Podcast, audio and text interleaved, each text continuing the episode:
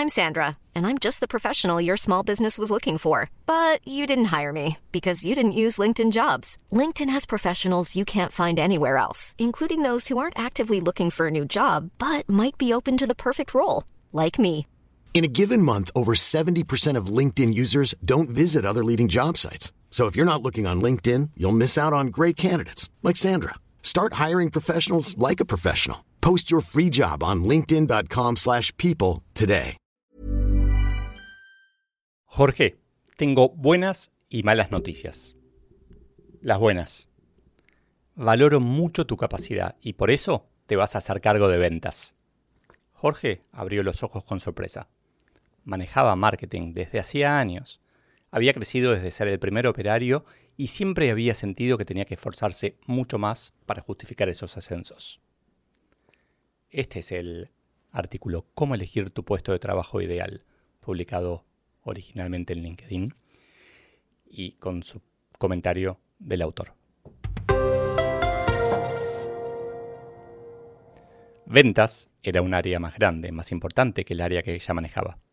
Una muestra de confianza enorme que lo llevaría a crecer más y, claro, a tener que demostrar aún más. Pero faltaba algo. Wow, Leo, gracias por la confianza. Te preguntaría cuándo empiezo, pero prefiero ser respetuoso y preguntarte también por las malas noticias. Que al lado de esto no puede ser muy malo. Y también, ¿qué va a pasar con Raúl, que maneja el área? Raúl se va a hacer cargo de lo que construiste, el área completa de marketing. Los ojos de Jorge se hicieron chiquitos mientras digería esa mala noticia. Desde el comienzo de la conversación se había autoconvencido de que la propuesta era hacerse cargo de las dos áreas, pero no. Y a ese cachetazo se le sumaba la comprobación empírica de lo que ya alguien había demostrado científicamente. Lo malo potencial nos da más miedo de lo que nos atrae lo bueno potencial. Sí, es lo que explico en La mala suerte en el trabajo no existe. En el siglo XXI tenemos que revisar algunos dichos.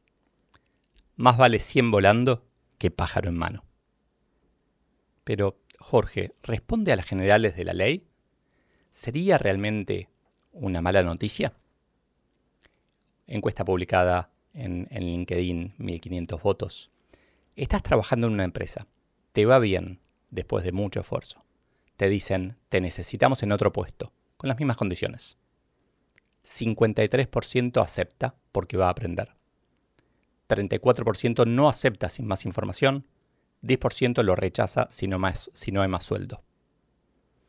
Pero bueno, para Jorge sí era una mala noticia. Si las reuniones de gerentes estuvieran musicalizadas, en ese momento hubiera entrado un tudum de Netflix o un chan chan chan chan chan chan cada vez más rápido, como si se tratara de una persecución en una película de terror. Diez días antes yo ya estaba decidido. Raúl generaba muchos más problemas y después de intentar por todos los medios que mejorara, no lo hacía. Hablé con mi gerente de recursos humanos con la idea de desvincularlo lo antes posible. Pero me propuso algo diferente. Algo que al principio me pareció estúpido, pero que una hora después me di cuenta de que era una idea brillante. Rotarlos permitiría ver si realmente Raúl tenía valor con un riesgo bajo. Al mismo tiempo, llevaría al área que lideraba ventas a mejorar bajo un nuevo y confiable liderazgo. Mucho tiempo en la zona de confort destruye hasta el mejor líder. Podría detallar aquí qué pasó finalmente con Raúl y Jorge, con sus áreas, con los resultados de la empresa, pero me lo guardo para contarlo en el vivo al que estás invitado, porque ese no es el punto ahora. Lo que me interesa ahora, por un lado, es cómo no me di cuenta solo de que podía hacer esa rotación, de que era una forma más de empujar a la gente a mejorar. Por el otro lado, por qué pensaba que la solución era solamente para arriba o para afuera. El buen líder nunca deja de aprender. El segundo punto es más importante. Ni Jorge ni Raúl querían cambiar de área. Es más, ambos pusieron fuerte resistencia. Uno sabiendo que lo incomodaría muchísimo y el otro también. El buen líder genera disconfort, por las buenas o por las malas. ¿Qué pasaría entonces si hiciéramos alguna picholeada, como repartir los puestos al azar? Pero Leo, estás loco, eso no tiene sentido. Diciendo, pequeños saltamontes. Hasta encontré un paper académico que discute el omnipresente principio de Peter, en donde demuestran que ascender al azar a posiciones de liderazgo no es peor que hacerlo con los criterios habituales. De hecho, los que respondieron a esta encuesta se sienten bastante seguros de poder hacerlo. Una encuesta con más de 800 votos en Twitter. Si cayeras en un puesto de trabajo al azar, mismo idioma, pero cualquier industria, nivel, especialidad, equipo, etc. ¿Cuál es la probabilidad de que en uno o dos meses puedas ser un buen empleado? 45,6% dijo muy alta. Y 41% dijo es probable. Solo 9% dijo difícil. ¡Qué confianza! Ya lo dije muchas veces. Tengo los mejores seguidores, seguidores del mundo. O los más creídos, víctimas de sesgos diversos. Tal vez al final los antiguos griegos tenían razón sorteando puestos para su democracia con un cleroterion. En nuestra búsqueda de ser cada vez mejores, vamos a algo más concreto. ¿Y si en vez de azar dejamos que cada uno elija las tareas que hacer? ¿Qué pasaría? Una encuesta corrida en LinkedIn. Supongamos que te dejan cambiar de área, de tareas en tu empleo. ¿Podrías elegir otras en donde eres mucho más productivo o eficiente? 72% de las más de mil personas dijo sí, sin duda. 72% podría elegir otras tareas dentro de la empresa donde sería más productivo o eficiente. Ya sé lo que piensa el lector. Leo, tus seguidores son super ultra recontra creídos. Puede ser. Por algo son mis seguidores. Las organizaciones, formales y no formales, tienden a parecerse a sus líderes. Pero, ¿y si es verdad y las organizaciones tienen una oportunidad a repartir tareas de una manera distinta, dinámica y flexible en el tiempo? ¿Y si el valor de cada persona no es lo que sabe, sino lo que puede hacer? Si desafiar la zona de confort es lo que hace que cada uno de nosotros sea un poco mejor cada día. Bueno, vuelvo a mis tareas habituales, me cansé de esta incomodidad, hasta la semana que viene.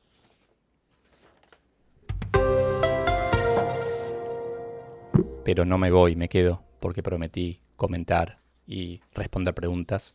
Así que aquí estamos. Hola, buen día a todos los que están viendo esto en vivo, buen día a todos los que están escuchando o viendo esto en diferido. ¿Cómo les va? Un placer estar aquí con ustedes, aunque no sepa quiénes son todavía. Escribí este artículo tratando de desafiar estas ideas habituales de que tenemos que promover a los mejores. De hecho, el principio de Peter es una idea que nació como, como, chiste, nació como una broma de una persona apellidada Peter, que básicamente dice, cada nuevo miembro en una organización jerárquica asciende en la jerarquía hasta que llegue a su nivel de máxima incompetencia. Me lo dijeron, no me acuerdo, un día de casualidad, hace muchos años, tendría veintipico de años, y, dije, wow, esto es una verdad. Después me enteré de que había sido parte de un libro en chiste, pero tiene sentido, ¿no? Ascendemos al mejor vendedor al puesto de supervisión de ventas, en donde las habilidades requeridas son distintas, ¿no? ¿Será el mejor supervisor de ventas? ascendemos a mejor jugador de fútbol al puesto de capitán, no sé nada de fútbol, pero supongamos. ¿Y las habilidades para ser el mejor jugador de fútbol son las mismas que para ser el mejor capitán? Esto pasa una y otra vez y lo que, lo que dice este principio es que en las organizaciones vamos a ir ascendiendo a la gente hasta que no podamos más ascenderlo que es un puesto en el que esa persona ya no funciona, en el que esa persona ya no sirve. Sumémosle que tenemos esta grabación en nuestra cabeza, esta idea de que tenemos que crecer, que tenemos que crecer, que tenemos que presionar para crecer alrededor, exigirle a nuestros jefes, trabajar fuerte para crecer, queremos crecer. Y cuando crecemos llegamos a un puesto al que en el que no producimos más, o sea, el último puesto en el que vamos a estar según este principio de Peter es un puesto donde somos unos inútiles. Y me, me pone loco este concepto. ¿Cómo puede ser que querramos crecer hasta que no podamos crecer más por lo inútiles que somos? ¿No es, no es absurdo? El desafío es, ok, ¿qué hacemos? ¿Cómo, cómo crecemos n menos una veces, no? ¿Cómo crecemos justo hasta antes de ese lugar? ¿O cómo nos damos vuelta y vamos, hacemos otra carrera, algo distinto? Así Eh, y a partir de un dato, de, una situación real, esto que cuento de, tengo que ver los nombres porque los inventé, los nombres reales eran otros, pero de Jorge y Raúl, ventas y marketing, fue verdadero. Tenía dos reportes, gerente general yo. Con uno estaba súper contento y siempre se esforzaba y siempre daba más de lo que yo esperaba, se anticipaba. Y el otro era, no sé si era vago, en el mal sentido, o si era simplemente que, tenía un estilo distinto, una velocidad distinta a la que yo esperaba. Y las cosas no andaban bien en un área, andaban muy bien en la otra. Y yo quería echar, yo era, siempre fui malo, quería echar a este. Y hablé con, la persona de recursos humanos que me dijo, no, Leo, hagamos un enroque. Enroque fue la palabra que usó, no la puse en, el texto. Y, y, lo hicimos, y fue una charla, fueron dos charlas duras. En uno era, te voy a cambiar porque sos muy bueno. En el otro no lo podía decir así, pero era, te voy a cambiar porque sos muy malo. Y, y los roté, y ya enseguida empecé a ver cómo el área que funcionaba bien no empeoró casi. Porque funcionaba bien, tenía un equipo, habían delegado, todo, todo estaba ordenado, prolijo. Era muy difícil de, hacerle daño a esa área. Y la otra área que venía mal mejoró mucho. Entonces, bueno, tiempo después tomé decisiones que, fueron duras en un caso, o sea, despedí a uno de los dos. Pero la verdad es que me, dejó pensando esta idea de, de hecho la encuesta que hice me lo confirma, esta idea de que realmente es importante la preparación que tenemos de antes para un puesto. No podemos ocupar cualquier puesto. Entonces acá para los que están escuchando y no viendo el, este episodio, estoy aprendiendo a manejar la plataforma y acá estoy mostrando las encuestas que, había contado, en particular esta de ¿podríamos aceptar un puesto al azar y estar mejor que ahora? Y creo que, que tiene un poco de sentido. Lo que encontré fue este paper que también estoy compartiendo, eh, un estudio computacional del principio de Peter, The Peter Principle Revisited, a Computational, Study, bueno, tres autores italianos, que no vienen tanto, que tienen un, defecto, que es que no vienen tanto de la, de la empresa, son más académicos, y, y, hay algunas cosas que yo no concuerdo, pero a lo que llega este, este estudio es a que es mejor ascender al azar que ascender al mejor. De vuelta. Es mejor ascender al azar que ascender al mejor. Absurdo. Hicieron modelos para hacer esto, para, para analizarlo, y sepamos siempre que cuando hacemos un modelo, eh, todas las ciencias sociales necesitan simplificarse muchísimo los modelos para poder saber, para poder evaluarlos, ¿no? Entonces se hicieron acá una simulación donde dijeron la gente piensa así, el jefe piensa así, la productividad es así. De hecho está todo el detalle en el paper, lo pueden leer, si quieren después me escriben y, se los paso. Pero llegan a la conclusión de que ascender al azar es mejor que ascender con los criterios habituales. Y, y eso no nos deja pensando, ¿no? Bueno, la verdad es que a mí me dejó pensando mucho, no tengo una solución mágica. Sí creo que desde el punto de vista individual está buenísimo abrazar el cambio de puesto. Está buenísimo aplicar a puestos que nos incomodan, que creemos que podemos hacer, pero no sabemos si podemos. Que es mucho más probable que crezcamos y que aprendamos corriendo esos mini riesgos, como hablamos ya cuando nos enfocamos en el tema de la mala suerte, ¿no? La mala suerte, en el trabajo no existe. Que elegir pequeños riesgos constantemente nos va a hacer cada vez más, más felices. Acá aprovecho y voy a ir viendo comentarios, saludando a Alejandra, Lorena, ¿cómo les va? Gracias por estar ahí. Jorge, ¿qué tal? Desde Guatemala, Isla de Flores. ¡Wow! Horacio desde La Rioja, un placer. Estoy, voy a contestar preguntas si, si alguien tiene, básicamente sobre esta idea de crecer cómo crecer, cómo ascender, ¿no? De los dos lados de la, de la ecuación. Acá, hola Brian, me está, tenés razón, me olvidé de saludar. Saludo atentamente a toda la gente que está viendo o escuchando esto en el año 2055 desde, Marte. Buen viaje, espero que disfruten ese planeta. Eh, hola, Vale, ser mejor en lo que hacemos para mí es crecer. Sí, 100%. El tema Vale, bueno, vos sos un ejemplo, la, conozco Valeria, de, haber hecho cambios periódicamente para, para crecer. Entonces es como un balance en donde queremos ser mejor en lo que hacemos hasta que llega a cierto punto que estamos demasiado cómodos y que tal vez alguien de afuera o tal vez nosotros mismos decimos, voy a ser el mejor en otra cosa.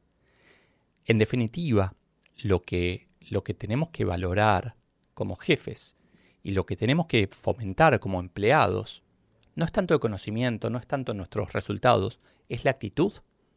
Porque en definitiva, el mundo nos va a proponer desafíos distintos. Por definición matemática de cambio tecnológico, el cambio es cada vez más rápido. Por lo tanto, la probabilidad de que nuestro próximo desafío sea distinto a nuestro desafío pasado es cada vez mayor. Hay un gráfico ahí. Un día vamos a hacer esos gráficos. Leo, ¿cuánto tiempo máximo es el que se debe entender que el empleado debe permanecer en un puesto de trabajo sin que ello represente una pérdida de valor para la empresa? ¿Cuál es el parámetro del KPI para exigir crecimiento al empleado? ¿Es válido pedirle crecimiento a un empleado que te está dando resultados en su trabajo? Muchas preguntas. Vamos separando. Una pregunta. ¿Cuánto aguantar a un empleado que, está en un puesto y creo que entendí y está estable, digamos, y no, no crece más? Hay empleados, a, a ver, yo tuve empleados que habían llegado a su techo hasta por decisión propia, me acuerdo, PIT, PIT, no, eh, brasileño, era el motoquero, era el que hacía los trámites en moto en San Pablo. Y me acuerdo, después de 5 o 10 años de, estar en la compañía, un día me cansé y le pregunté, ¿cuál es tu próximo paso? ¿Hacia dónde va tu carrera? Me encanta la calle, yo no quiero salir de donde estoy. Y la verdad es que necesitábamos a alguien en ese puesto con esas ganas de estar en ese puesto y no de pensar que todo es, de, es, un, es un paso para, para crecer. Entonces creo que ahí hay, hay momentos y momentos, hay personas y personas, y que está bueno dejar a una persona en ese lugar siempre aplicando el modelo EAT. Eso me parece imprescindible. Siempre, siempre, siempre aplicando el modelo EAT. Si no, finalmente lo que va a pasar es que va a aparecer un competidor para el sector, para la compañía, que realmente nos va a dejar a todos sin empleo. Ignacio, ¿cómo nos damos cuenta de que no se puede crecer más dentro de una organización? No me imagino una solución mágica, una respuesta mágica a tu pregunta. Sí creo que parte de esto es intentarlo muchas veces y a veces tenemos que aceptar también que tal vez se puede crecer, pero no nosotros. Yo me fui de, un puesto genial eh, en donde mis opciones de crecimiento no eran para mí, no las quería si yo quería crecer en esa organización tenía que mudarme de país y no, no quería. Y bueno, entonces me fui. Eh, no sin antes hacer todo lo posible porque no, hiciera falta eso, ¿no? Pero creo que no hay, no hay que buscar una respuesta matemática, hay que intentarlo. Hay que intentarlo sabiendo que, como creciendo en la fuerza con la que lo intentamos. ¿A qué me refiero con esto? No estoy contento, o sea, quiero crecer en la organización, pero no puedo, bueno, hablo con mi jefe. No puedo, bueno, me muestro más en las reuniones. No puedo, bueno, hablo con recursos humanos. No puedo, bueno, hablo con el CEO. Si la verdad es que ya estás, digamos, estás para crecer, vas a tratar de crecer por las buenas o por las malas. Y lo peor que puede pasar es que te digan, sos insoportable. Bueno, pero sos insoportable por las buenas. Hay otra empresa que te necesita con esa con esa garra, con esa pasión. Hay tantas empresas, es tan, es tan variable el mercado. Creo que a veces en los países en donde hay crisis continuas, como Argentina, nos engañamos y creemos, no, no hay laburo, no hay trabajo, no hay otra forma, ¿no? Pero me parece que, que hay que abrir la cabeza y pensar, el mundo es nuestro planeta, es nuestro mercado, pronto Marte. Eh, deberíamos poder buscar soluciones al problema que tenemos. Debe haber, tiene que haber, sin duda hay. Entonces yo mezclaría, Ignacio, una mezcla de, de, ser terco en el objetivo, pero también ser original en las formas de buscarlo. No repetir siempre lo mismo, sino ir cambiando. Gabriel, ¿cómo estás? Excelente presentación, siempre aportando reflexiones de valor. Felicitaciones. Muchas gracias. Muy linda charla tuvimos hace unos años. Hola Bruno.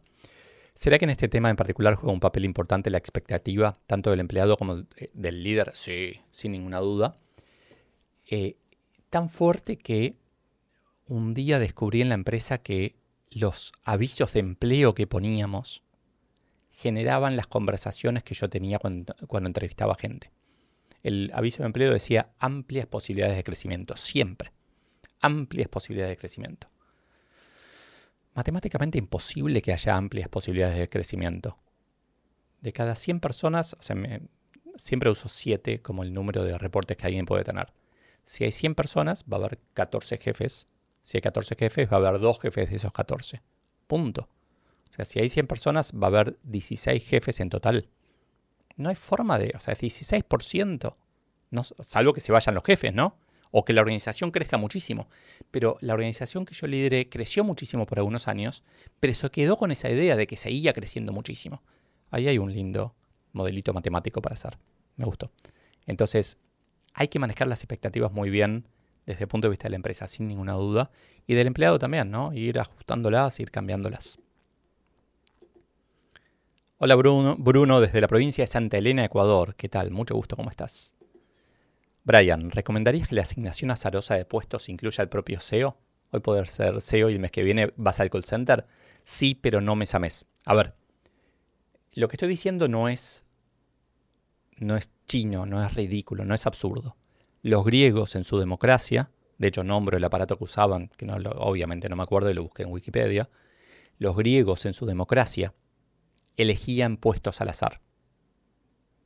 ¿Por qué? Y porque decían, es mucho mejor al azar que dejar que la política y todo eso genere lo que la política y todo eso genera en nuestros países, ¿no? Entonces, imaginemos que un día pone un SEO al azar. la única condición, el único requisito que pondría acá Brian es no puede ser por mes. No puede ser por mes porque vamos a forzar a todos a hacer las cosas demasiado cortoplacistas. Si no, si no es un quick win, no lo hago pero no, no, no veo por qué no. En definitiva, muchas veces los CEOs terminan siendo casi al azar el emprendedor que se convierte en CEO. ¿Qué hace que un buen emprendedor sea un buen CEO? Nada. Nada. El creador de una compañía, lo más probable es que no sea un buen CEO de largo plazo. Hay emprendedores y hay managers. Escribí en Soy Solo un capítulo entero, se llama Mantepreneurship, hablando de esta cosa de que el emprendedor pasando a gerente es horrible, es horrible, lo viví. Hola Facundo.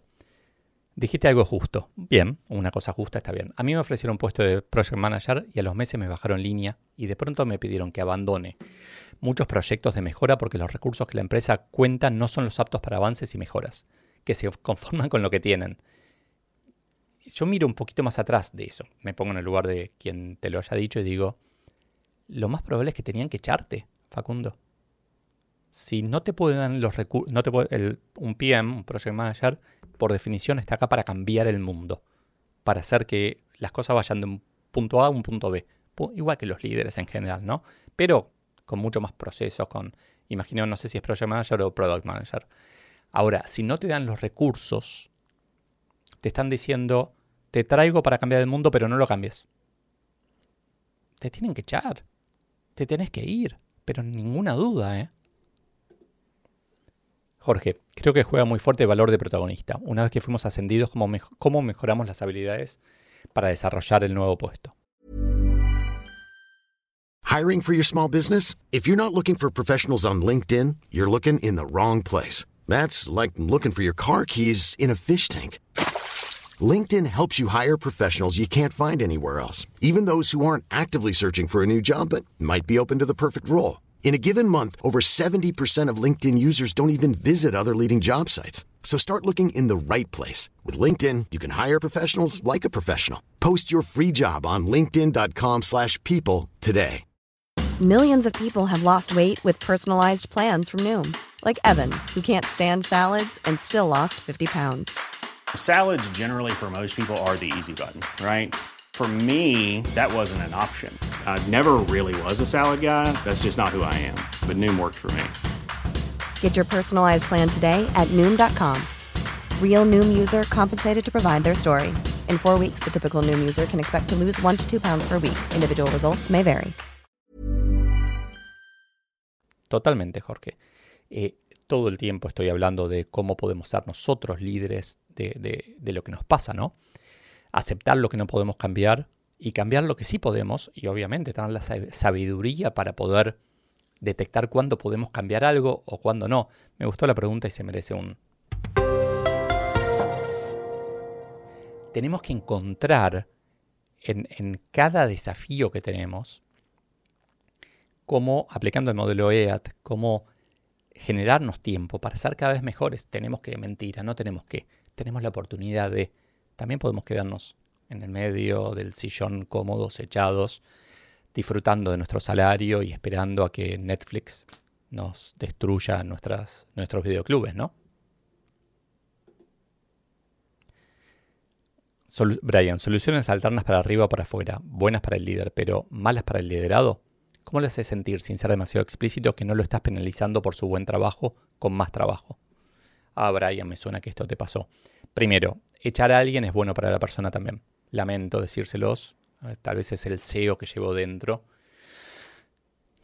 Pero crúcense con alguien que haya sido echado en los, hace más de dos años y pregúntenle si eso no fue útil para su carrera. Claro, alguien va a decir, no, para mí no, nunca más conseguí un empleo como el que tenía no te lo merecías, o sea, ese empleo ya no se podía pagar. Pasa una y otra vez. No, yo era gerente general de Blockbuster.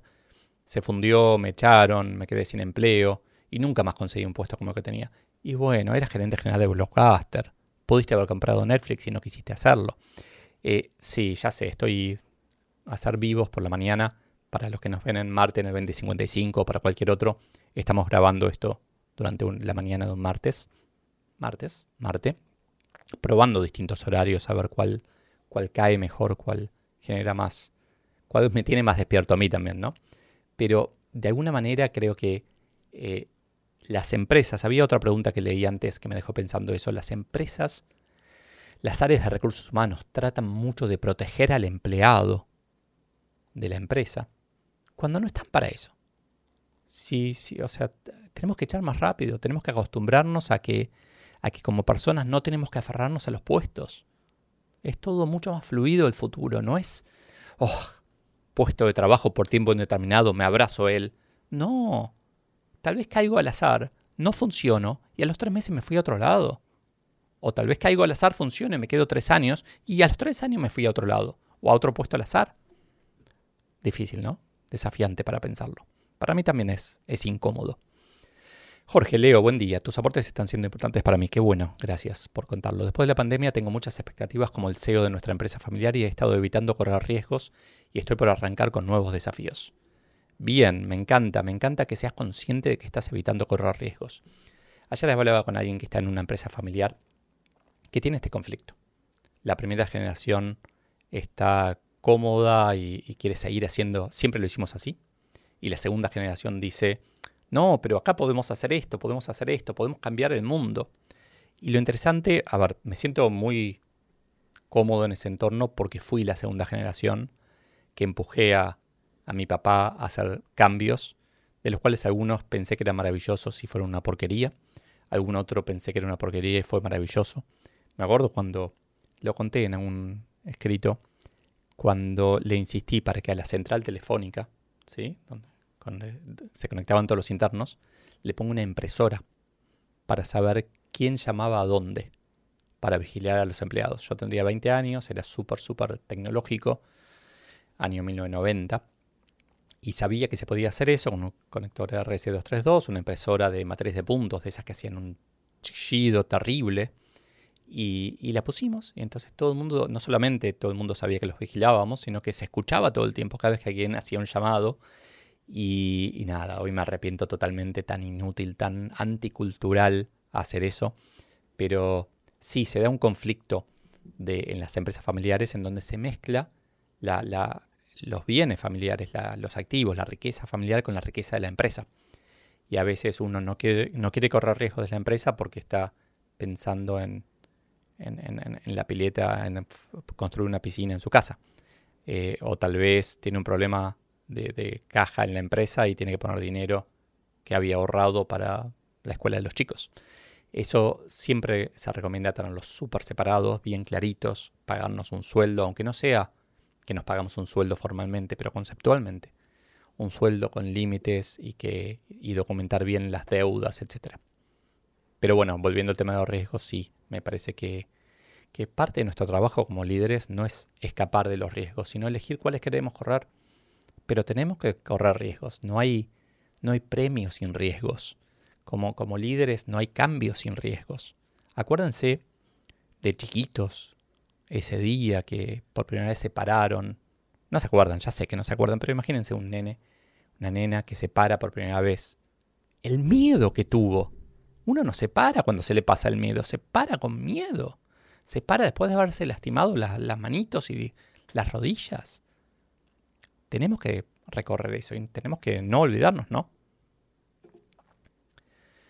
Federico, ¿qué tal? ¿Cómo ves que conviven esto de irse a los tres meses o despedir sin tanta protección de recursos humanos con el sentido de pertenencia, cultura, trabajo en equipo que entiendo son cuestiones que llevan tiempo a consolidarse? Gracias y geniales siempre tus visiones. Gracias, Fede.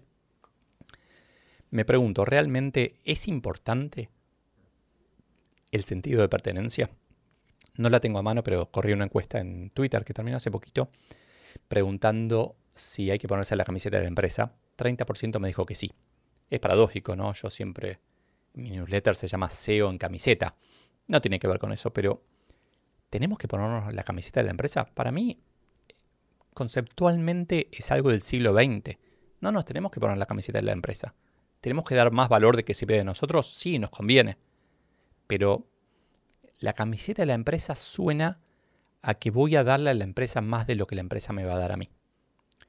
Y la verdad es que estoy cansadísimo de escuchar gente que siente que la empresa fue injusta. Y no es que fue injusta porque la empresa es injusta. Fue injusta porque esperábamos más de la empresa de lo que le dimos. ¿Qué te pensabas? ¿Que esto era una, una familia? ¿De verdad pensabas que era una familia? ¿De verdad pensabas que era un club? Me acuerdo una vez alguien dijo, esto no es un club. En, la oficina hacía los gritos, esto no es un club. Estaban todos conversando, esto no es un club. Si lo tenés que aclarar hay un problema, ¿no? Pero ¿de verdad creemos eso? me parece que ahí hay que revisar un poquito, ¿no? Eh, fluido. Vamos a ser más fluidos. Brian, en tu investigación, ¿encontraste algún paper donde se evalúe si renuncia menos gente cuando se aplica el sistema de rotación azarosa? Nunca se aplicó. O sea, no conozco casos en donde se aplique eso.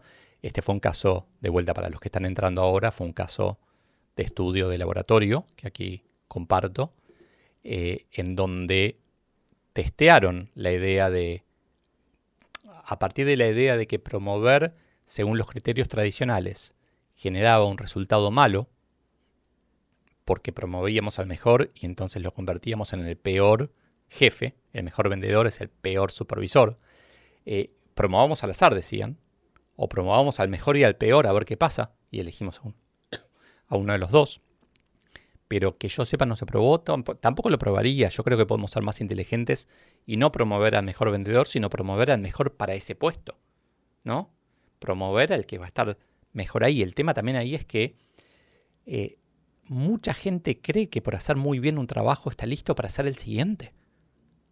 Y no es así. No es así. Sos genial vendedor, vas a ser un genial vendedor toda tu vida. Es muy difícil cambiar a jefe de hecho, no querés cambiar a jefe, vas a tener que echar gente, como le pasó a Leo, ¿no? Eh, si hay más preguntas, es el momento ahora de hacerlas. Ahora enseguida vamos a, terminar. Tenemos como 70 personas en este momento, entre 50 y pico en, LinkedIn y lo que transmitimos por YouTube, más algunas más sueltas en Facebook que vi que, que se han conectado.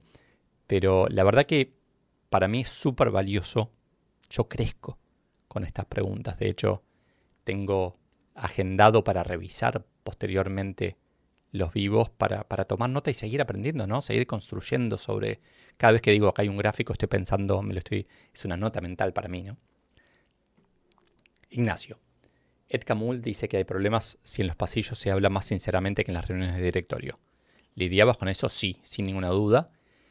Hay un capítulo de Soy Solo que habla de eso, Anatomía de un rumor, en donde el, mayor desafío... me acuerdo de un ejemplo, un día, ya 3, 4 años en el puesto, yo vivía muy al norte de la ciudad de Buenos Aires, en Pilar, a 50 kilómetros de la ciudad, y, la oficina estaba en justo el punto más sur de la ciudad en Barracas.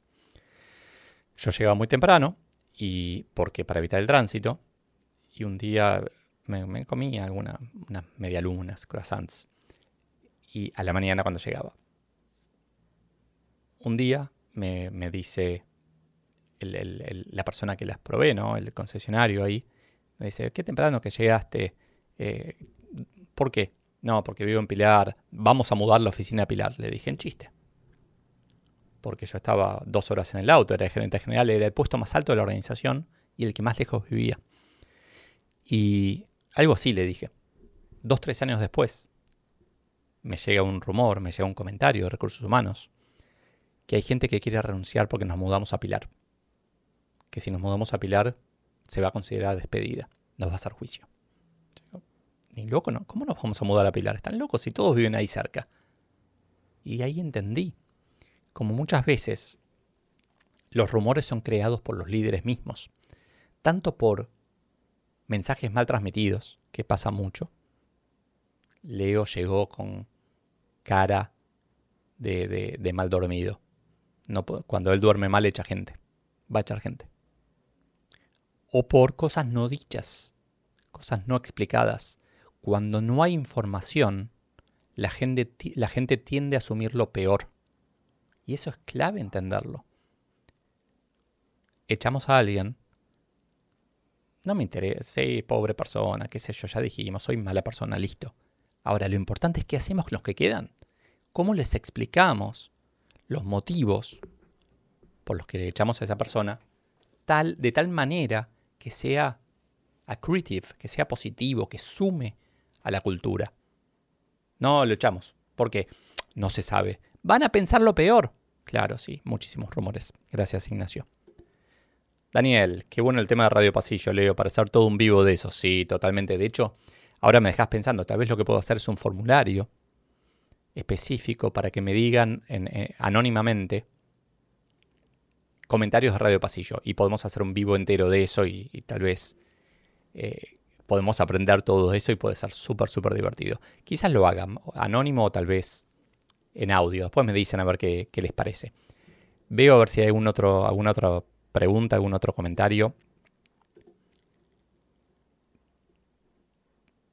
El artículo lo van a poder, también este vivo, también este episodio en podcast cuando lo publique, lo van a poder leer, escuchar o ver en leopicholi.com barra puesto ideal. Es parte del proceso de aprendizaje que estoy haciendo, estoy aprendiendo a crear una página para todo esto. Es horrible es la mejor página que un ex SEO puede hacer. Pero. Pero estoy aprendiendo a, construir eso para generar, para ordenar todo, ¿no? Brian, recuerdo que en la facultad decían que si en día de examen un profesor de termodinámica iba con camisa negra, bochaba a todo el mundo. Desaprobaba, traduzco al, al, español. Él disfrutaba eso, pero si estabas preparado para el examen no tenía que darte miedo que fuera vestido como fuera. Claro, pero son, son mitos, ¿no? habrá sido verdad, habrá sido mentira. Eh, a mí me pasaba, me fui, cuando fui construyendo confianza con algunas personas, el tema es que uno no puede tener confianza con todos. Entonces, cuando fui construyendo confianza, fui entendiendo que, que todo comunica. Todo, todo, todo, todo, todo, todo, cada decisión. Cuando yo ascendía a alguien y no explicaba por qué lo ascendía, la gente suponía cosas. No, se acuestan. No, es que es el primo del primo. No sabe un secreto de Leo y entonces lo ascendió. Cualquier cosa podrían haber inventado. De hecho, hay gente que disfruta con inventar esas cosas. Me pasaba con los sindicalistas que tenían la empresa, que, cualquier cosa la, llevaban para su, para su molino. No, van a echar a todos. tenemos que unirnos porque van a echar a todos. Porque, no, Leo se tira un pedo. Cuando se tira un pedo, echa gente. Perdón, no digo malas palabras. Eh, ¿Algo más que puedo hacer para ustedes? Llevamos 40 minutos de vivo, ya estamos por, por terminar. Antes de terminar, siempre no quiero olvidarme, ahora que puedo hacer esto. Para los que no lo conocen, es el audiólogo que creamos para Soy Solo, ya para el libro hace cuatro años, que me encanta la posibilidad de, estar en un estudio y, y, hacerlo así, ¿no? Y tener al alcance de la mano, de mostrar muchas máquinas, me siento súper, súper pro. Eh, y estoy, también para los que están en Marte, que ya van a saber cómo terminó todo esto, pero estoy experimentando. Este es el tercer vivo que hago, así tres semanas seguidas, en estudio, con altísima calidad, con una cámara triple HD, con un micrófono de estos que usan todos los podcasters de moda, y con, tengo, bueno, no se ve ahora, pero tengo como computadoras y consolas por, por todos lados. Y estoy probando a ver qué qué estructura puedo encontrar, pero sobre todo qué valor doy, qué valor reciban. Entonces lo que me serviría mucho es, si quieren como comentario ahora, en este minuto, mientras vamos terminando, pero sobre todo después, que me digan qué les quedó en la cabeza, si les sirvió, si les fue útil, hacia dónde debería llevar este, este programa, ¿no? este show, este, esta estructura nueva de, compartir contenido, a mí me, me agrega bastante valor porque me fuerza a profundizar y a mí que me gusta, como buen gerente general, meterme un poco en todo, pero no demasiado en nada, me, lleva a, a, profundizar un poco más, a entender un poco más hacia eh, eh, qué cosas no vi antes y, y me divierte también, me divierte, aunque hoy confieso me costó empezar.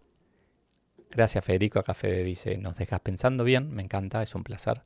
De verdad, si todos, si mucha gente me dice, me dejaste pensando, yo voy a estar contento.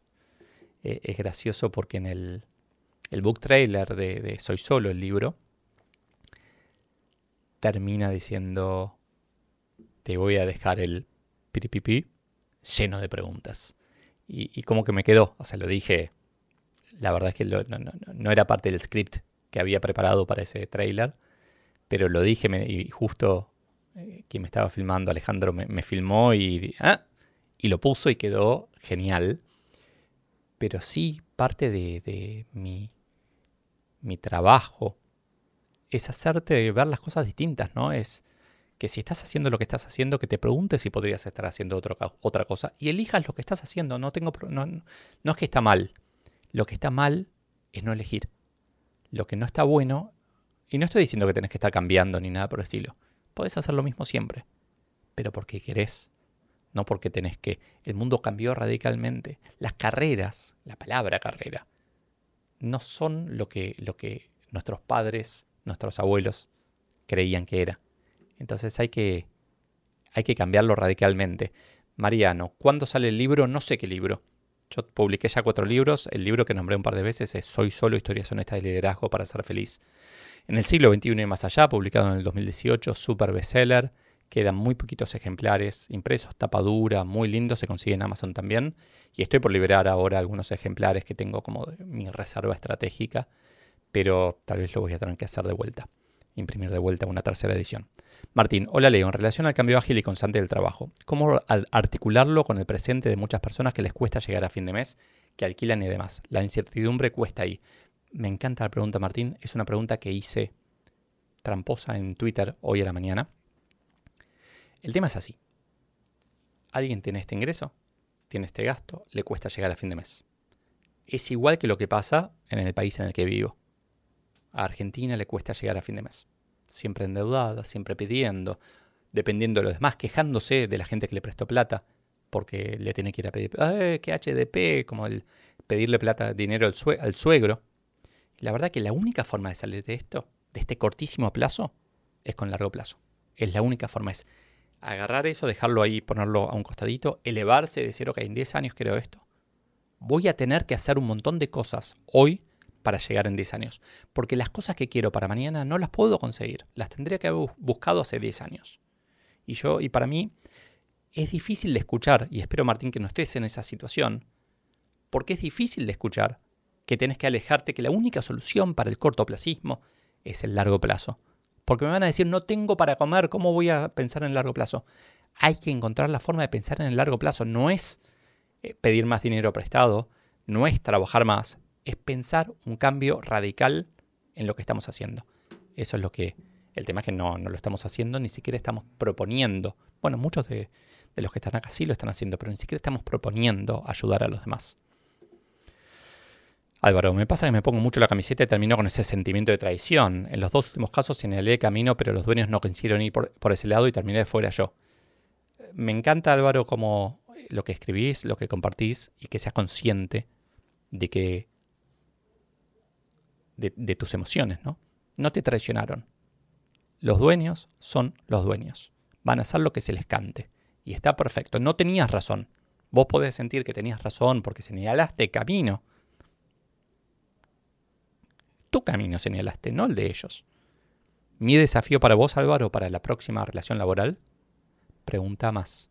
Pregunta a tus jefes, pregunta a los dueños qué esperan lograr, qué es importante para ellos. Y tal vez te dicen, como hablábamos antes de las empresas familiares, lo importante para mí es poder pagar la escuela de los chicos. Y bueno, entonces vamos a jugar mucho más seguro que si lo importante es dominar el mundo. Patricia, thinking. Gracias, muy motivador. Quiero salir de mi zona de confort. Bueno, ya estás acá, ya saliste un ratito. El tema es todo el tiempo, es una cuestión de actitud. Yo siempre propongo algo distinto. No queremos salir de la zona de confort. La queremos expandir. Acordate de vuelta, como conté al principio. Cuando empezaste a caminar, cuando diste tus primeros pasos, saliste de tu zona de confort, la expandiste un poco. Corriste algunos riesgos, un poquito. No estoy diciendo salí, andá y tirate paracaídas. Estoy diciendo, párate en la silla y salta. ¿Lo hiciste alguna vez? Sí. Bueno, hace algo un poco más difícil ahora. ¿Lo hiciste alguna vez? Sí. Bueno, hace algo más difícil. ¿Te salió mal? Hacelo de vuelta. Pero es una cuestión de actitud. Yo estoy fuera de mi zona de confort ahora. Estoy perdiendo la voz. Eh, me di cuenta que a la mañana no, no puedo hacer esto. Me costó muchísimo venir. Pero si no venía, no aprendía. Si yo no venía al estudio, no me podía grabar, a transmitir en vivo para, para 60 personas ahora, eh, no aprendía si era eso mejor a la mañana, a la tarde o qué. Y hoy me encontré con que hay gente de países que no, que no había visto en vivo cuando los hacía a la tarde. Pero es parte de, es un proceso, es una actitud. Así que expandamos constantemente nuestra zona de confort. Está bueno.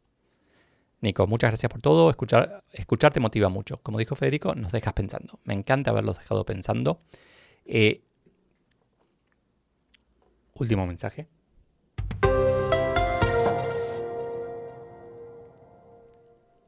estoy definiendo cómo voy a seguir con el, con el proceso, cómo voy a seguir con esto.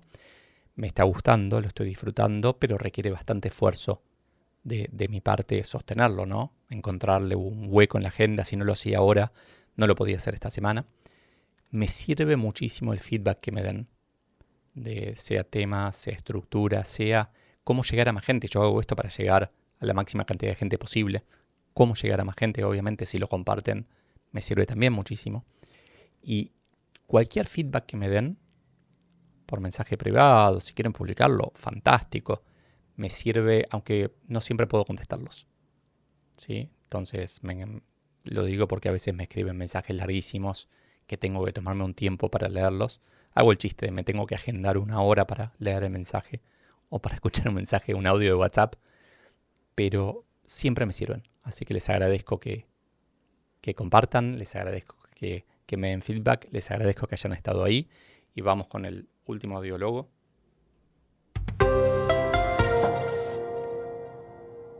Y muchísimas gracias, saludos a todos los que están en vivo, saludos a los que están en el 2022 y saludos a los que están en el 2055 en Marte. If you thought the only way to get a more defined jawline with natural looking results was through surgery, think again. Juvederm Volux XC is a non surgical injectable gel filler that improves moderate to severe loss of jawline definition and can help you achieve natural looking results with little downtime. Even better, this improved definition lasts up to one year with optimal treatment. No maintenance required. Improve jawline definition for a smooth, sculpted look with Juvederm Volux XC. For important safety information and to find a licensed specialist, visit juvederm.com. That's J U V E D E R M.com. Not for people with severe allergic reactions, allergies to lidocaine, or the proteins used in Juvederm. Common side effects include injection site redness, swelling, pain, tenderness, firmness, lumps, bumps, bruising, discoloration, or itching. There's a risk of unintentional injection into a blood vessel, which can cause vision abnormalities, blindness, stroke, temporary scabs, or scarring. Talk to a licensed specialist to find out if it's right for you.